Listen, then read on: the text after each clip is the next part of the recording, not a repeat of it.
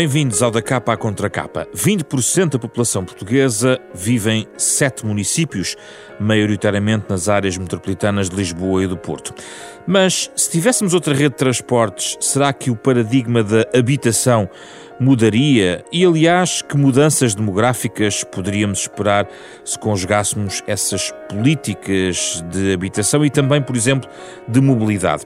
Tudo isto uh, em análise esta semana, no Da Capa à Contra Capa, a propósito do novo documentário da Fundação Francisco Manuel dos Santos, Portugal, uma casa para todos, que será emitido esta semana. A este propósito, convidamos Gonçalo Antunes, geógrafo, professor da Faculdade de Ciências Sociais Humanas da Universidade Nova de Lisboa, e Álvaro Costa, da Faculdade de Engenharia da Universidade do Porto, um especialista em transportes, para debater esta ligação entre habitação, transportes e demografia. De que forma isto anda tudo ligado? Uma das perguntas para a edição desta semana.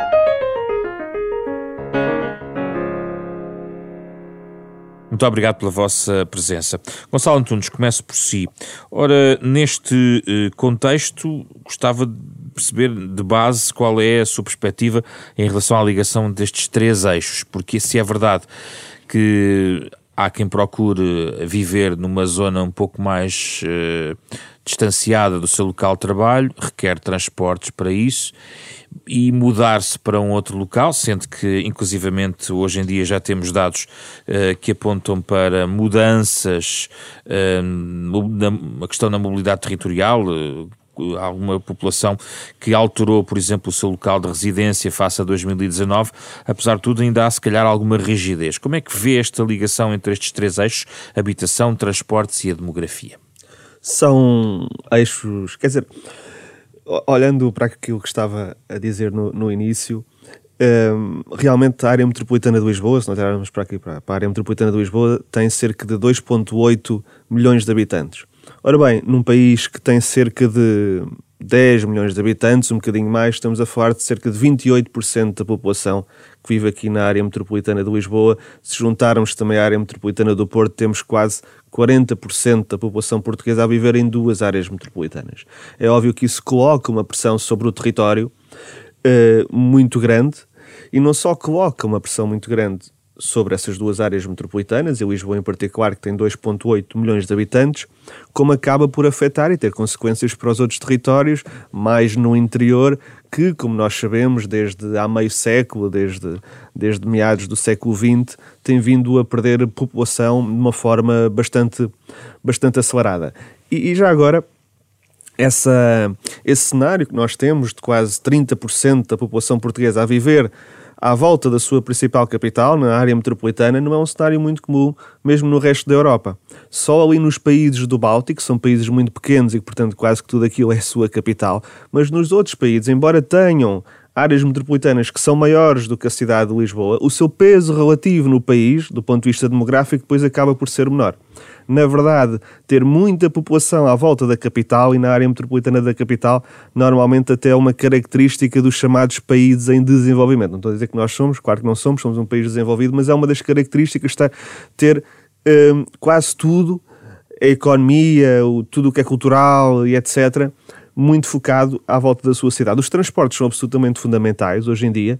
Eu diria que mais do que os transportes, quer dizer, os transportes são sempre fundamentais para tentar diminuir a pressão em alguns territórios que são especialmente pressionados e fazer com que a população possa começar a dispersar-se pelo restante território. Mas tão ou mais importante do que os transportes, hoje em dia, hum, é, é um tipo de transporte diferente, não é aquele transporte físico que nós vemos dos carros, dos autocarros, do metro, do comboio, seja, seja o que for, mas é o transporte das comunicações. Ou seja, hoje em dia, o, o teletrabalho em particular, há muita gente que já não tem que ir trabalhar todos os dias necessariamente uh, e fazer esse movimento pendular, essa deslocação, e portanto pode começar a ter escolhas que são um bocadinho diferentes do ponto de vista habitacional, porque sabe que não tem todos os dias que se deslocar, não tem todos os dias que fazer algumas dezenas de quilómetros, não precisa dessa proximidade ao local de trabalho, necessariamente porque desloca-se uma vez, duas vezes por semana. Isso significa de... que vê mudanças pós-pandemia neste padrão, é isso? Vejo, uh, vejo que a população uh, talvez comece a refletir, nomeadamente essa que tem a possibilidade de fazer teletrabalho e que está a consolidar esse teletrabalho, efetivamente começará a refletir se vale a pena continuar a viver em territórios altamente pressionados, que não têm necessariamente uma qualidade de vida superior a outros de média, eh, de média densidade ou de baixa densidade, um bocadinho mais afastados, que têm imensa qualidade de vida e que são efetivamente mais na, mais na periferia da, da, da, área metropolitana ou até um bocadinho mais, mais distantes, mas eh, esse, essa mudança que nós estamos a ter, societal, em particular, acho que pode ser muito importante e é mais rápido que os transportes, não é? Porque se nós vamos ver a, velocidade da carreira de transportes em Portugal, do metro ou do comboio, a do comboio não evolui há, há muito tempo, não é? E a do metro, se nós formos ver a velocidade a que evolui, evolui a uma velocidade muito, muito, muito, muito, muito lenta. Mesmo agora a carreirismo metropolitano, que apareceu há relativamente pouco tempo, já eu diria que há 20 anos que se andava a falar que nós precisávamos de algo relativamente idêntica à, à, à metropolitana, que é algo que existe em outras grandes cidades europeias. Nós temos sempre um grande desfazamento nesse sentido. A expansão da rede de transportes é muito lenta, também envolve grandes investimentos e, portanto, nesse lado, que é o lado de, de, nova, de alterações na, na, forma como nós temos os nossos cotidianos e, e, trabalhamos, acho que podem ser particularmente importantes no futuro para alterar padrões de, de residência. Na mesma questão para Álvaro Costa, como é que vê a ligação destes três eixos de habitação, transportes e demografia, para começarmos a nossa conversa? Muito boa tarde. E eu, para mim, os transportes são, são o que é central em tudo. Portanto, sem transportes não há economia. E, portanto, os transportes também só existem porque, porque as pessoas têm de deslocar. Portanto, aquilo que normalmente acontece nos outros bens, que a pessoa consome o bem, nos transportes não, não consome nada. Os transportes é uma, é, é, é uma procura derivada do consumo nos outros bens. Portanto, os transportes em si eh, só, só existe procura se houver uh, procura pelos outros bens. Portanto, uh, os transportes facilitam então toda a economia e por isso é que têm grandes repercussões as, as as infraestruturas têm grandes repercussões no, no, no, na localização da, das atividades. Eh, de facto, Lisboa tem, tem uma situação privilegiada porque tem uma, cerca de 50% das pessoas, 45%, que, que vive junto a uma estação ferroviária. Portanto, a população está maioritariamente localizada junto aos eixos ferroviários, o que lhes garante uma boa acessibilidade. Neste momento começa a ser difícil porque os sistemas de transporte estão, estão muito congestionados. O mesmo acontece no Porto. Portanto, de facto, existe uma ligação entre, entre cada uma das coisas e existe uma ligação muito clara do custo da habitação com a, a acessibilidade que os transportes permitem. Uh, e uma coisa está diretamente ligada. Portanto, os, os, transportes acabam por ter umas repercussões no, no, em todo o Mas resto os transportes respondem às procuras existentes por, por base da economia? Há, há algum, uh, algum uh, motor de, específico? Não. Como começou pelos transportes como motor, talvez os transportes também sejam relevantes para esta decisão? Sim, eh, os transportes. Vamos lá ver, meu colega falou da, das comunicações. Eu diria que até há 50 anos havia uma relação entre as infraestruturas de transportes e o, e o crescimento económico. A partir daí, as comunicações começam a ter mais importância e, portanto, há uma relação entre estas duas coisas, que é os transportes e as comunicações e o desenvolvimento económico. Nos últimos, agora, tempos, realmente as comunicações vêm a assumir uma importância que vão continuar a assumir. Portanto, neste momento é, é difícil até uh, pensar só os transportes por si, porque tem-se pensar nos transportes e comunicações e nós temos de ter a, a noção que há zonas em que as comunicações não têm a qualidade que deveriam ter e, portanto, esta mudança das pessoas eh, poderem ir menos, ter, menos vezes ao local de trabalho eh, tem a ver também muito com esta facilidade de comunicações, porque num sítio que não houver comunicações e que haja transportes, também a economia não, não, não arranca porque não são espaços de solução. Portanto, Mas existem dados que confirmam esta crescente utilização do teletrabalho com alguma alteração nos padrões ou é mínimo essa alteração? Não, existe, existe alteração eh, profunda uh, do teletrabalho, eu já não tenho, mas é uh, um, a mesma certeza e que isso diminua o número de deslocações em, em transporte individual.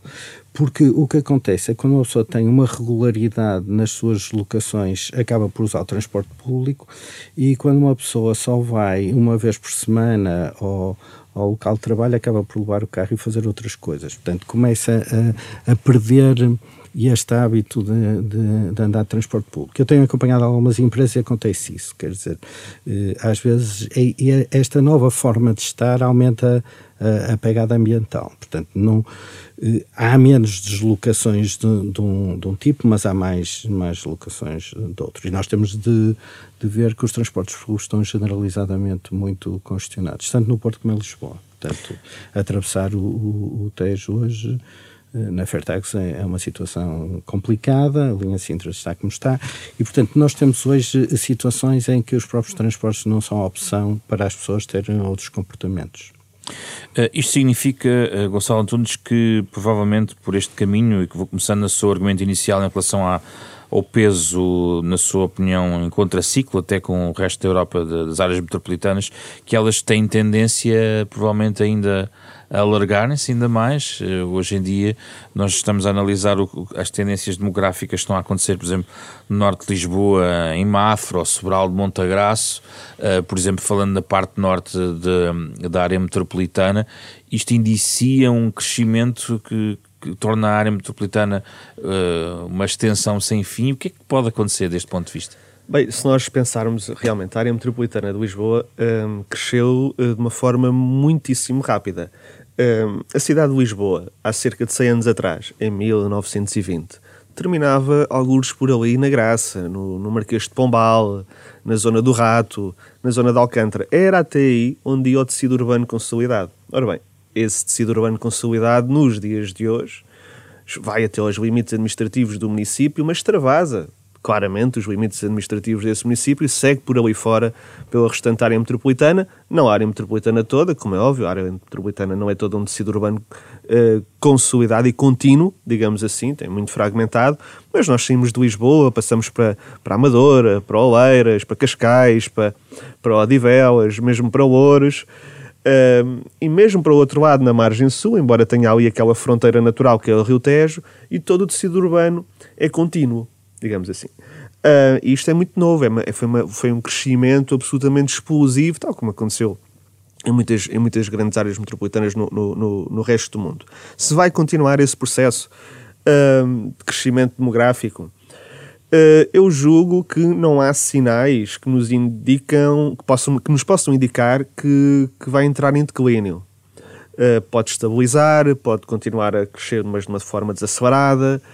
Uh, mas, mas também não tanto à velocidade como aconteceu na década de 60, ou na década de 70, ou na década de 80. Isso claramente não, não, não me parece. Uh, é um crescimento seguramente uh, mais lento que, que nós temos agora, porque as cidades têm sempre esta característica de atraírem as pessoas. É, funcionam quase como um imã.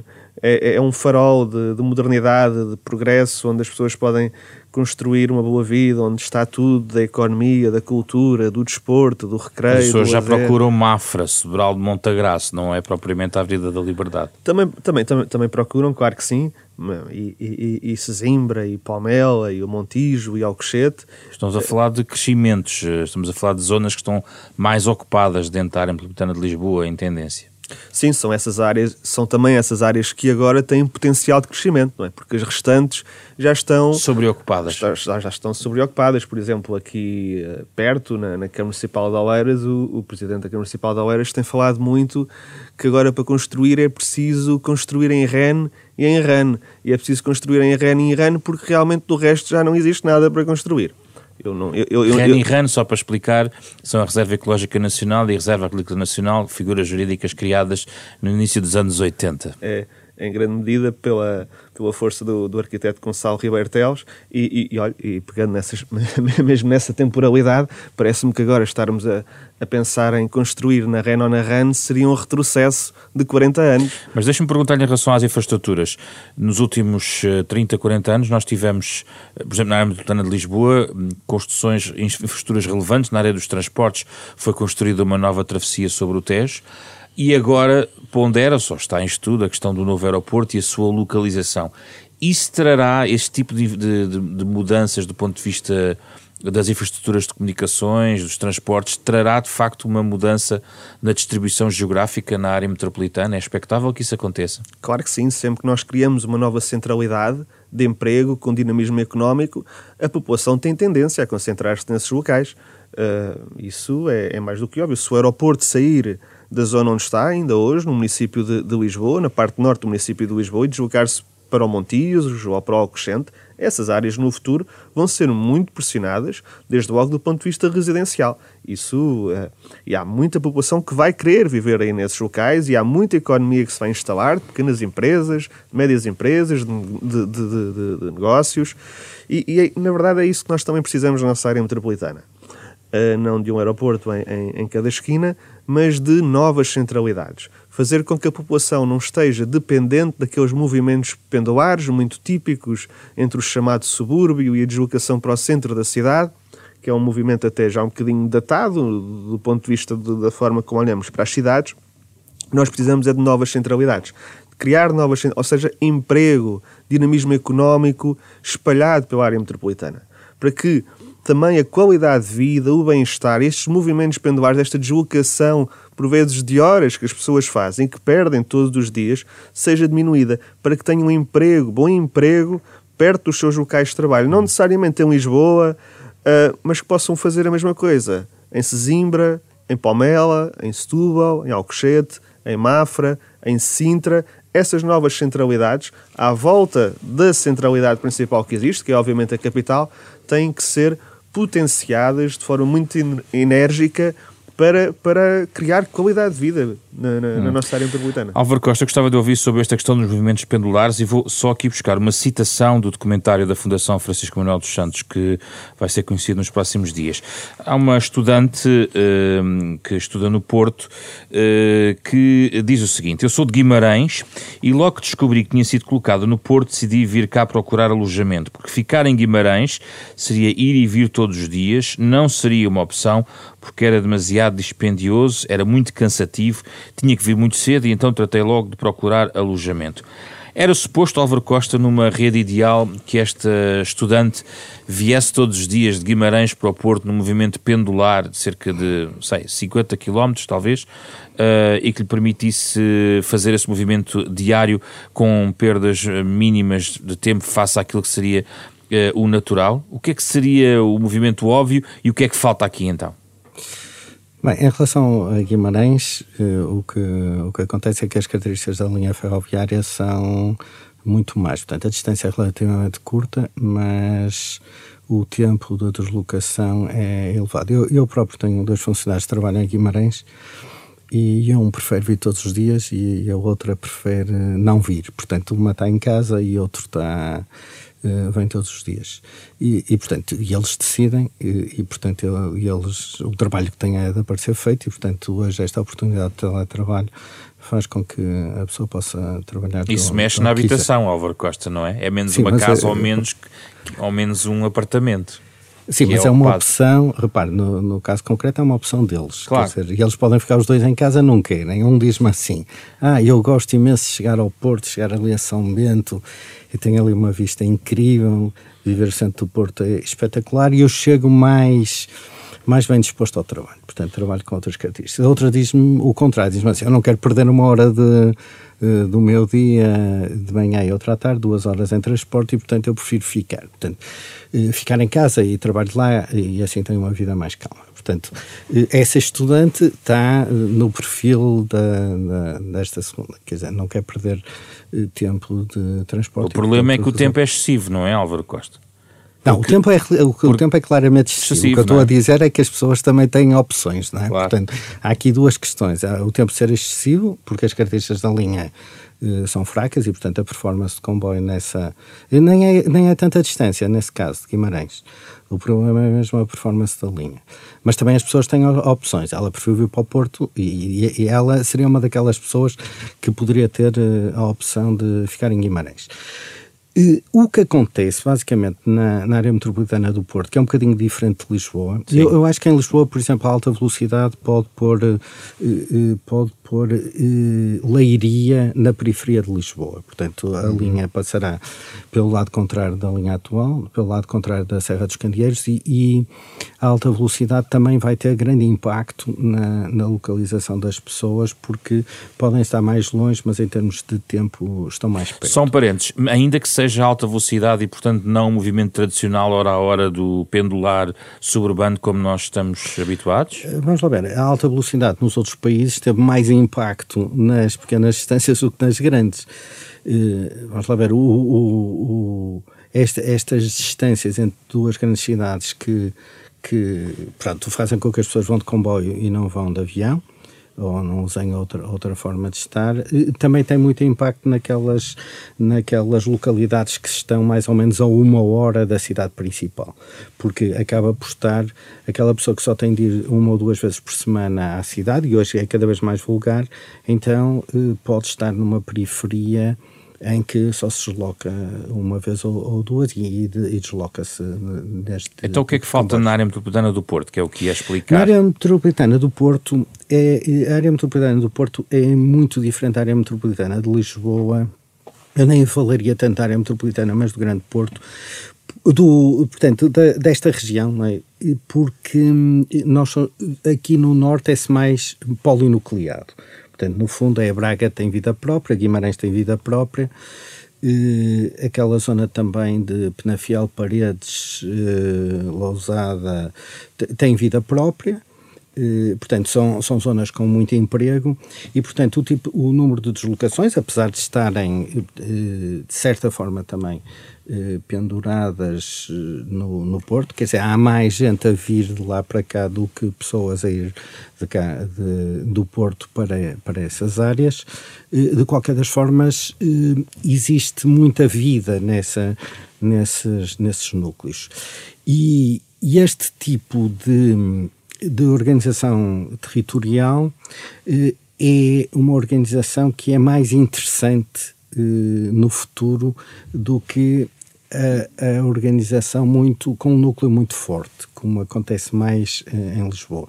Portanto, aqui também o número de pessoas que está a 15 minutos de uma, de uma linha de comboio ou de uma paragem de comboio, de uma estação, é cerca de 30% da, da, da, população, mas as necessidades de locação são muito menores, pronto, porque esta, e estes pequenos territórios têm vida própria. Por isso é que o Porto não é tão macrocéfalo como é Lisboa no, no seu entorno, porque uhum. há muito emprego fora e, portanto, há muita gente que não tem de se deslocar, a deslocar ao centro da, da metrópole para hum, fazer a sua vida diária. Hum.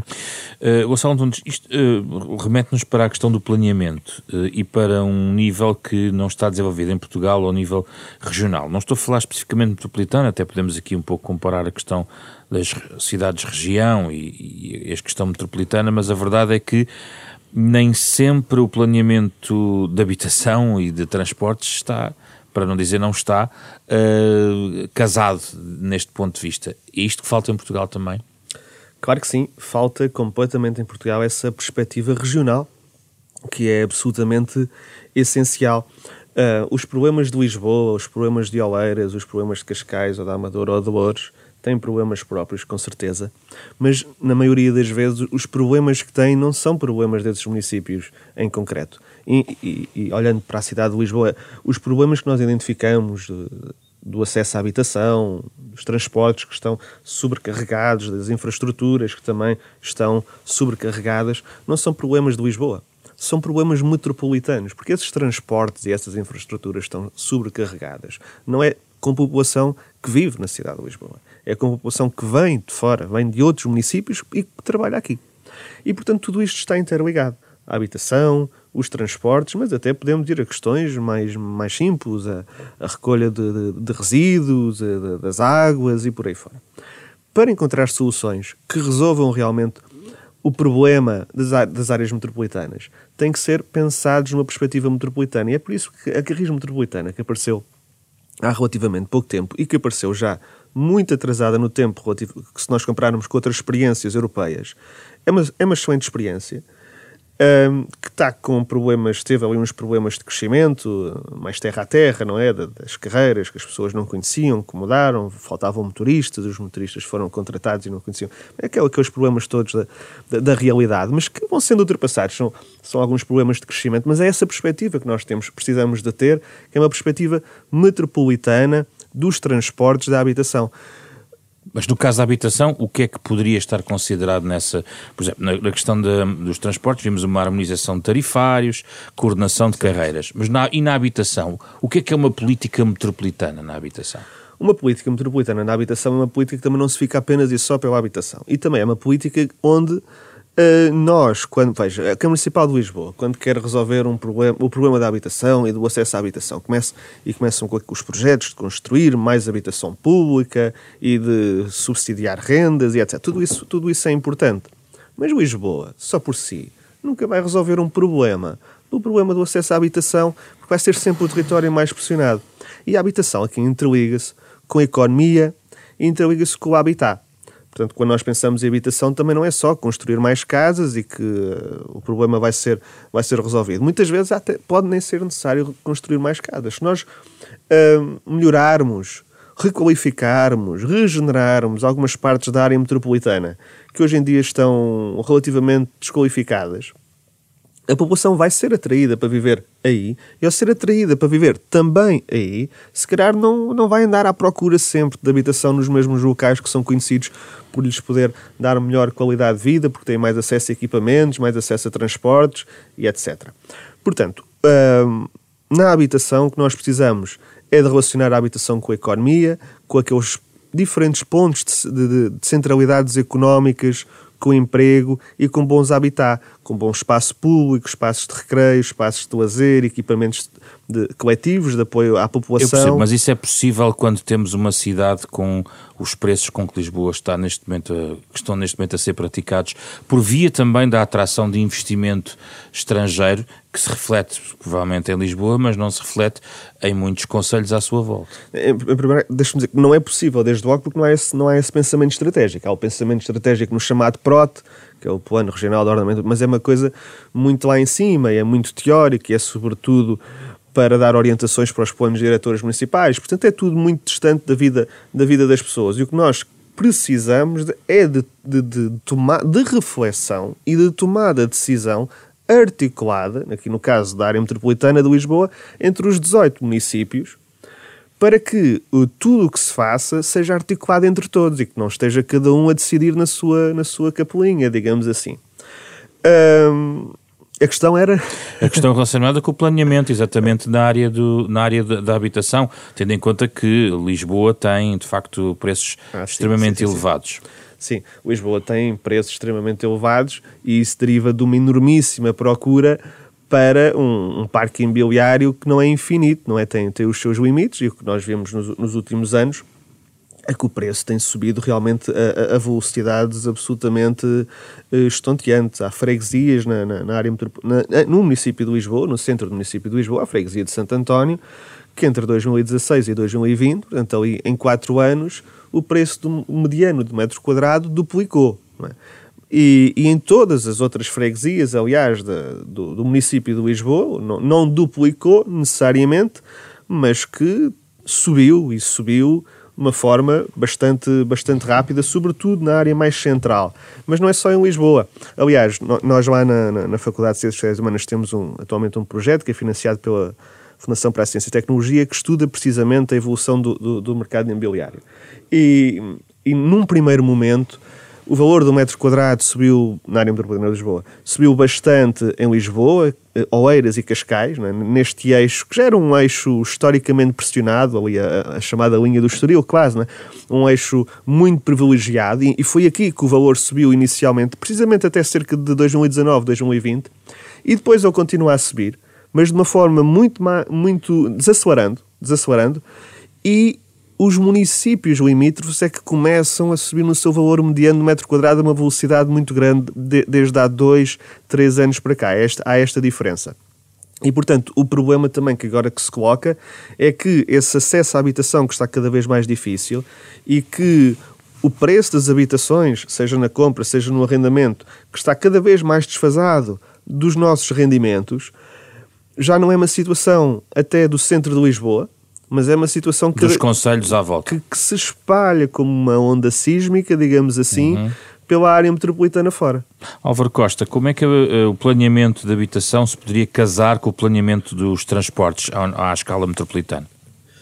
Bem, eu, eu acho que devia-se procurar as, as localizações onde têm melhor, mais capacidade de transportes. Por exemplo, em Lisboa, e agora pegando no, no assunto que o meu colega falou, eh, há zonas, tipo eh, a Baixa da Banheira, que têm um problema que é o problema da regularidade dos serviços eh, dos serviços da Transtejo e estas travessias e a irregularidade das travessias afeta muito o, o preço por metro quadrado da, da, habitação. Uma vez também fiz esse screening, a Baixa da Banheira era onde, onde o, o preço da habitação era mais baixo porque era uma altura em que uh, as ligações fluviais uh, não estavam muito regulares e, portanto, há, há situações.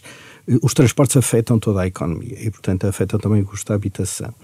Portanto, eu acho que o que era necessário era começar a dar resiliência a estes sistemas. Por exemplo, uma, uma localização tipo Pinhal Novo tem uma excelente uma, uma excelente acessibilidade para vários sítios e, portanto, aí seria um sítio um, a um local onde se poderia, eh, de facto, apostar eh, na, no investimento na habitação, porque, porque é, um, é um local resiliente. Tem várias opções, uma falha, eh, a outra existe e, e, portanto, as pessoas conseguem se movimentar de uma forma ou de outra. Portanto, o problema da habitação é que nós normalmente vamos construir em sítios onde o sol é mais barato e é o sítio onde, onde não, tem, não tem transportes.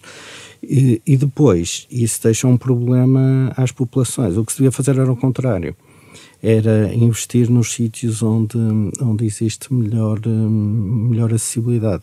Isto depois também existe, é, é, isto também depois há, há, um problema fiscal. É quando, quando há acessibilidade, os IMIs são mais elevados, eh, e, o que faz com que as pessoas vão para os sítios de menor acessibilidade que depois são mais difíceis de infraestruturar. Portanto, nós devemos ter, de facto, em termos de políticas, olhar para a política, mesmo fiscal, eh, de uma forma diferente que é, que é olhada atualmente. Quer dizer, os melhores lugares têm maior taxação e, portanto, as pessoas fogem para os outros, que é para pagar menos. E devia ser o contrário. Quer dizer, onde existem interfaces é que o Estado quer que as pessoas investam na sua habitação. Portanto, é aí que, que, que os IMIs e que toda a parte relacionada com a taxação da habitação devia ser mais baixa. É, uma grande infraestrutura mais pesada como um novo aeroporto, dessa perspectiva, é, a, decisão, é, quer dizer, toda a habitação vai responder à criação dessa nova infraestrutura. Aqui é o contrário. Vai, em primeira infraestrutura aeroportuária, surgir e a habitação Uh, primeiro uma especulação e depois com preço de mercado, vai responder a isto. É este o movimento esperado, não, Álvaro Costa? O, problema uh, em Portugal é que. Uh, vamos lá ver, um, um aeroporto tem enormes externalidades a nível de ruído. eu tenho falado com administradores ou gestores de vários aeroportos e eles indemnizam as pessoas à volta para insonorizar e tem de ter são situações complicadas na maior parte dos aeroportos, porque não é só uma insonorização durante o dia, mas depois têm também de investir nas, na, no ar-condicionado durante a noite, porque a pessoa também de noite não pode abrir a, a, a janela. Portanto, há, há, há, uma insonorização, mas também depois há uma climatização. E normalmente os, os aeroportos não querem ter muita habitação ao lado porque depois têm de, de, de pagar estas compensações. Portanto, no nosso país não, não, se faz isso. Eu espero que ao construir um novo aeroporto não vá para lá a habitação. Vão, mas é serviços. Portanto, há um novo polo certa... de emprego, não é? Vá um novo polo de emprego, mas não, não vá à habitação. Mas é preciso não... que essas pessoas depois uh, uh, tenham um movimento pendular, ou procuram uma casa naquela zona, ou não vão atravessar a cidade de Lisboa toda para ir para o outro lado, não sei. Está bem, mas ali depois também não conseguem dormir. Repara, a é primeira, é cidade, a primeira cidade a proibir a circulação de, de veículos foi Roma Antiga, portanto há dois mil anos e só podiam circular esses veículos durante a noite. Durante o dia só se podia andar a pé. Roma ficou a ser conhecida pela cidade onde não se podia dormir. Portanto, e depois aparecem aquelas vilas fora da cidade, porque as pessoas que queriam dormir de noite, depois toda a logística era feita de noite, as casas não estavam insonorizadas e as pessoas não conseguiam dormir. Pronto, e, mas Roma teve de funcionar assim. Nós temos de ter cuidado também que há uma série de infraestruturas que que causam externalidades que não são compatíveis com, com a habitação. Portanto, um, um aeroporto é um caso desses. Portanto, terá de ter atividades económicas, porque há muitas que exigem proximidade, mas depois, em termos de, de habitação, é, é melhor que não esteja muito próximo.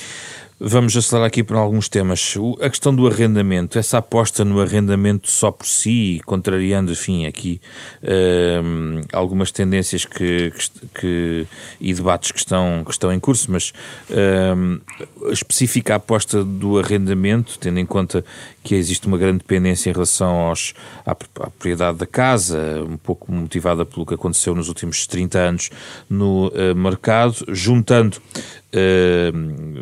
a natalidade adiada para, para muitos, uh, famílias mais pequenas, uh, isto tendo como pano de fundo a situação demográfica do país, alicerçada também nos censos de 2021, é, é a chave essencial, o arrendamento, Gonçalo Antunes, para, para talhar aqui a todas estas questões?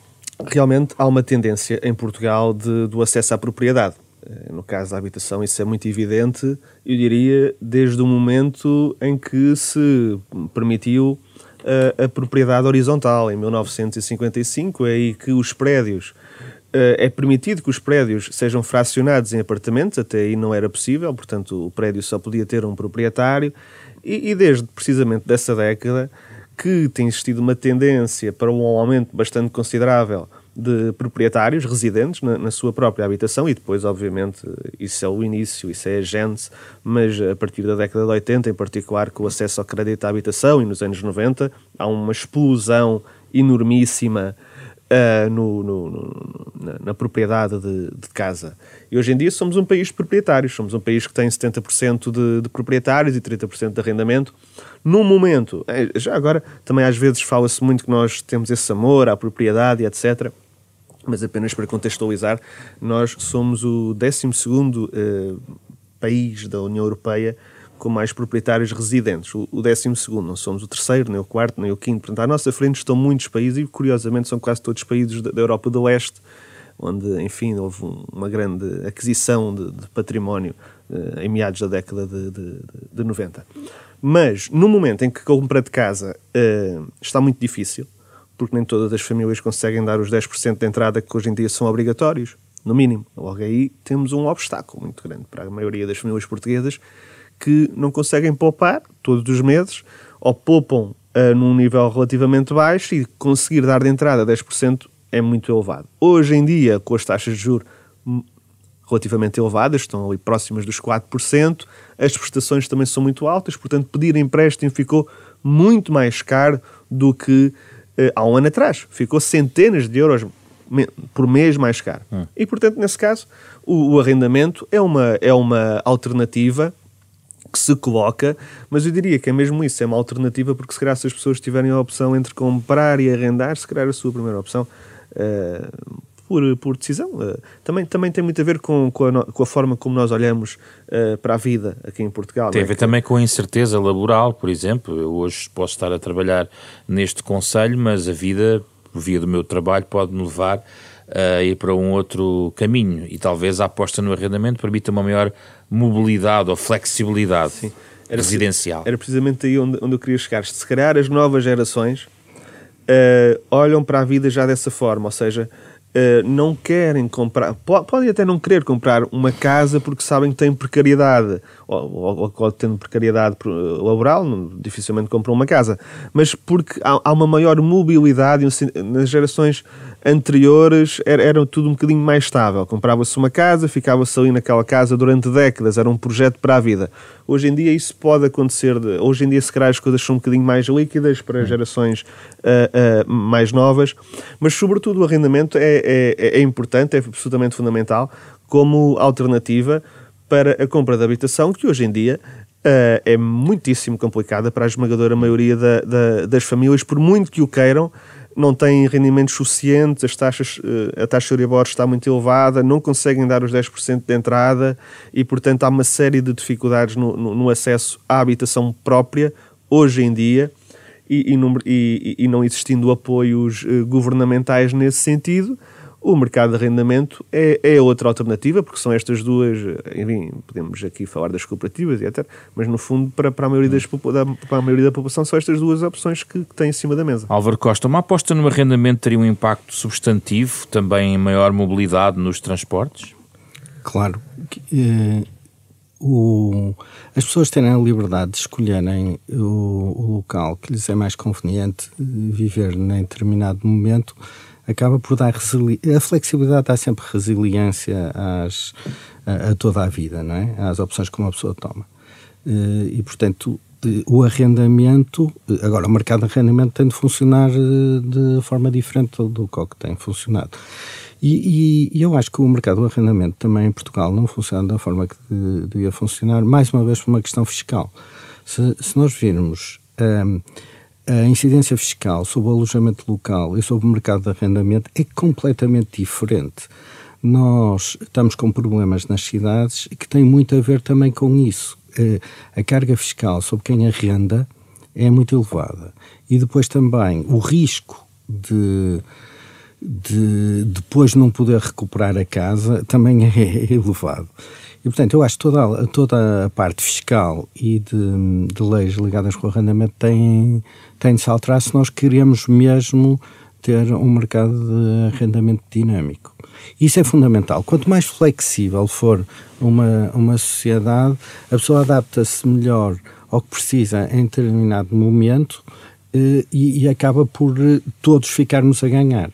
E, e, esta nova geração está muito preparada para isso, porque é uma geração para quem a posse, seja a posse do carro, seja a posse da casa, é, é uma, uma geração com uma visão completamente diferente da, da geração antiga que via os bens como um investimento é, esta nova geração já, já tem na cabeça que, o, que não existem quase bens de investimento. Existem, mas é a utilização dos bens em determinado momento. Portanto, já não existe aquela questão de, de, do sentimento da posse. A minha questão é Portanto, é relacionada com os transportes. O que é que isso mudaria?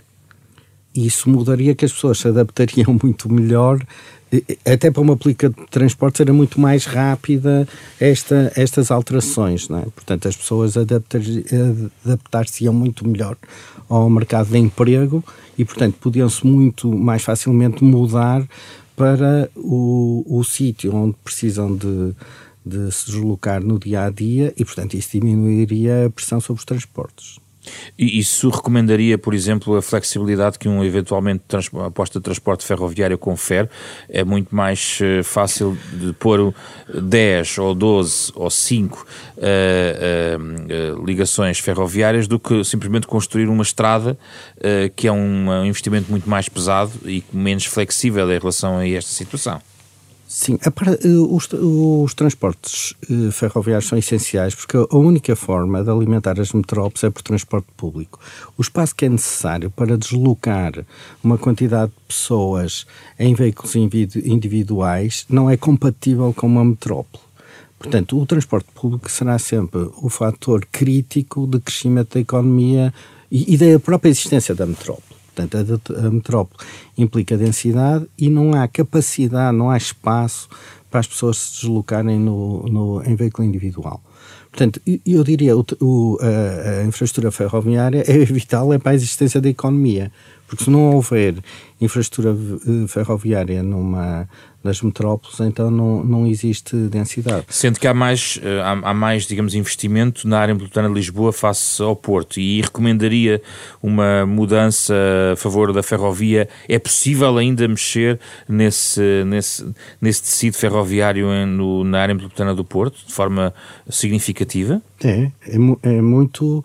É, é, é muito fácil fazê-lo porque nós temos na margem sul um problema que é uma linha que está muito misturada entre mercadorias eh, alta velocidade e ou, os pendulares e os suburbanos, portanto não há não há cadenciação na parte suburbanos, portanto eu diria que o, o, comboio na parte sul do Douro não serve o que deve ser um transporte suburbano, portanto existe a linha, mas depois a, a CP não consegue pôr um programa operacional que, que, que responda ao que é necessário. E depois não existe equipamento, nós não temos suburbanos em Barcelos, eh, a linha não vai a Amarante, quer dizer, se olhar para a área metropolitana do Porto, começa a chegar à conclusão que se calhar o comboio não chega mesmo aos sítios onde deve chegar. Está lá a linha, mas se for olhar para os programas operacionais, depois o que está, o que está posto na linha não. não mas não a linha está lá, não é?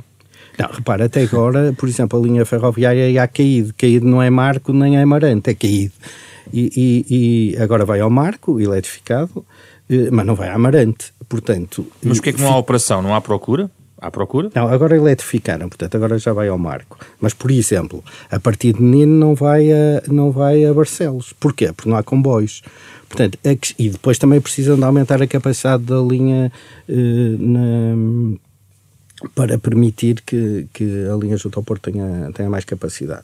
E depois, quer dizer, há uma série de, de situações que fazem que a gente olhe, repara, vai ao pé de Barcelos, há linha, mas não há comboios. Portanto, o, o que cria valor é o comboio, não é a linha, a linha é despesa. O comboio que é a criação de valor. Mas a questão que eu colocava é a procura, ou seja, não há comboio... A procura existe. Existe. O, o, existe e até, por exemplo, Barcelos está a ter grande, eh, grande dinamismo a nível imobiliário, porque as pessoas já sentiram que qualquer dia haverá lá comboio e, portanto, junto à estação eh, estão-se a construir até grandes prédios. Agora, o que é preciso é, é mesmo que se olhe para isto e se ponha lá os transportes, porque se puser lá os transportes alivia a pressão que hoje existe no centro das áreas metropolitanas. Quer dizer, a, habitação é muito cara porque o espaço é muito reduzido, o espaço de mobilidade. Portanto, se aumentar o espaço de mobilidade, e tem de ser com comboio, portanto, no fundo é, este espaço para as pessoas se deslocar de carro num, num, num, num território polinucleado como esta Zona Norte é fundamental.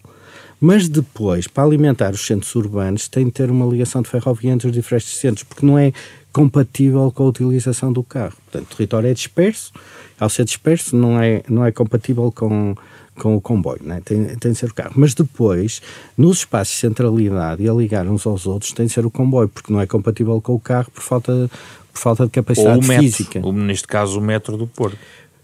Sim, mas o metro, por exemplo, se reparar, o metro do Porto e o metro de Lisboa estão, portanto, são localizados na zona onde já há eh, grande densidade. Por exemplo, a nova linha do metro é uma linha muito boa porque vai aumentar a capacidade, a nova linha, portanto, que atravessará o Douro, a linha Ruby, é uma linha que vai aumentar a imensa capacidade do sistema de transporte sem metro. Nós temos eh, as pontes todas congestionadas, a da linha amarela está congestionada, a ponta rápida está congestionada de carros e a ponte do Freixo também. Portanto, nós temos e projetam-se mais pontes.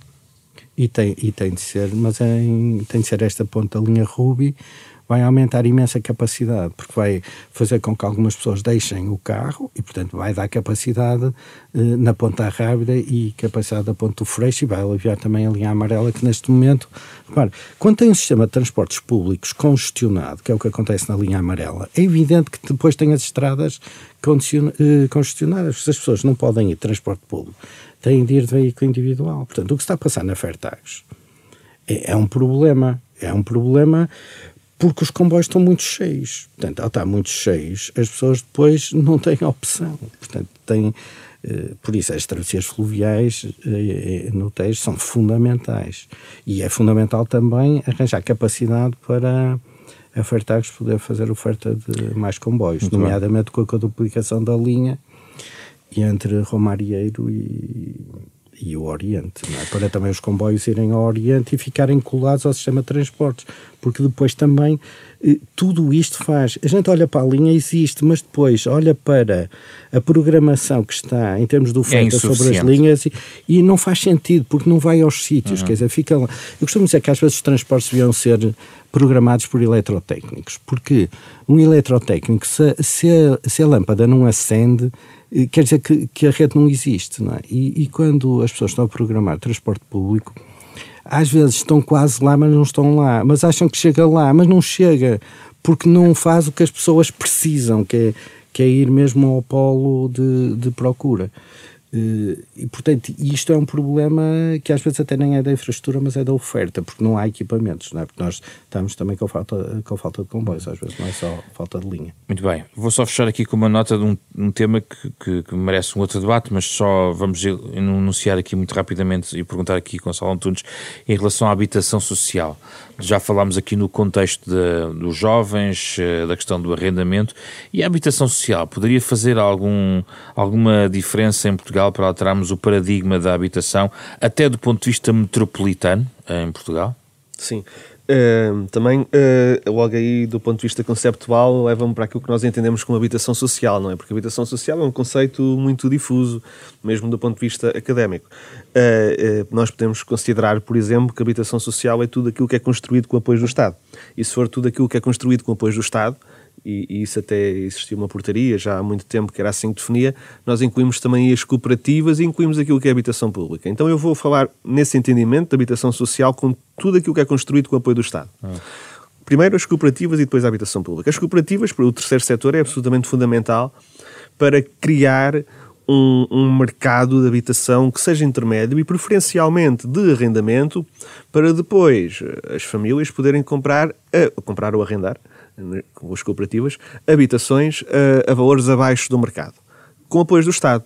E os apoios do Estado podem ser eh, empréstimos bonificados às cooperativas para construir, ou acesso a financiamento, acesso a terrenos com direitos de superfície, que isso já acontece há tantas décadas. Uh, e depois na habitação pública. A habitação pública que nós construímos em Portugal foi em grande medida uma habitação pública ao longo das últimas décadas, construída sempre em situações de emergência, nomeadamente para, para realojar a população que vivia nos, nos chamados bairros de barraco, nos chamados bairros de lata. A nossa habitação pública é muito marcada por essas situações de urgência, do demolir esses bairros e de realojar aquela população em novos bairros de habitação pública. Nós em Portugal só temos 2% de habitação pública, do total do parque habitacional em Portugal, o que é muito, muito, muito pouco, corresponde a cerca de 120 mil focos.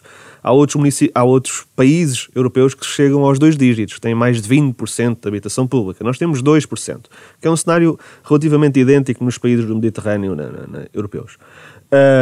ora bem, 2% de habitação pública não dá para fazer muito, do ponto de vista de, de, encontrar soluções, é um parque habitacional reduzido e não só é reduzido, como é, é, é foi quase todo construído para resolver situações de, de enormíssima emergência. precariedade habitacional, que eram esses, esses bairros de habitações muito, muito, muito precárias. O que nós precisamos hoje em dia é de resolver situações ainda de, desse, desse género. Por exemplo, em 2018, o IRU fez um levantamento e foram identificadas 26 mil famílias a necessitar de, eh, de, uma, de, uma, de uma intervenção na sua habitação ou de nova habitação urgente. 26 mil famílias em todo o país, mais de 50% na área metropolitana de Lisboa. E, portanto, essas precisam de nova habitação pública ou de uma intervenção que pode não passar pela construção de nova habitação pública, mas precisam de algum apoio muito direto para resolver essa situação. Uh, embora esse próprio número das 26 mil, hoje em dia nós já sabemos que não, não corresponde à realidade, porque entretanto têm saído estratégias locais de habitação dos municípios e cada um tem vindo a identificar muito mais situações relativamente parecidas com essas, muito superiores àquelas que, que eles próprios identificaram em 2018. Portanto, hoje em dia fala-se até do triplo do problema mas depois, esses são sempre os problemas prioritários, porque são sempre os problemas do mais elementar. Depois precisamos, isso sim, também de muita habitação pública do parque intermédio. Esse parque intermédio é, nós temos 2% de habitação pública e depois, grosso modo, o resto, nos, os restantes 98% são privados. É, ora bem, no, no meio não existe nada. Até porque as cooperativas construíram muito nos anos 80 e nos anos 90, construíram para vender, não construíram para arrendar, como é, é, é, mais, é mais, tradição na em alguns Europa. países, é, na, na, nos países da Europa Central. Uh, nós não temos nada aqui que funcione como intermédio. E, e, e, portanto, temos que construir um parque de habitação pública com rendas acessíveis, pública do terceiro setor, dos privados que, que o quisessem fazer, porque não, que depois sejam arrendadas a valores abaixo daqueles que são praticados pelo, pelo mercado. Esse parque de habitação intermédio, que pode ser público, que é social, mas que pode ser público, pode não ser público também, é que era fundamental nós promovermos no nosso país para aligerar esta enormíssima dificuldade que se instalou uh, nas áreas mais pressionadas do nosso país no acesso à habitação. Muito obrigado, Gonçalo Antunes e Álvaro Costa. Refletimos sobre a habitação, os transportes no contexto demográfico português, a propósito do novo documentário da Fundação Francisco Manuel dos Santos, Portugal, uma casa para todos, que reflete sobre a habitação em diversas eh, perspectivas, antecipando aqui no Da Capa à Contra Capa algum destes argumentos que pode também eh, constatar nesse documentário em duas partes a ser transmitido nos próximos dias. Este é um programa da Renascença em parceria com a Fundação Francisco Manuel dos Santos. O debate na íntegra está em podcast em rr.sa.pt, no site da Fundação Francisco Manuel dos Santos e nas plataformas digitais de podcast. programa com o genérico original de Mário Lajinha. Esta semana com Carlos Schmidt, André Peralta, Ana Marta Domingos e José Pedro Frazão. Na próxima semana voltamos para falar sobre outro tema da atualidade.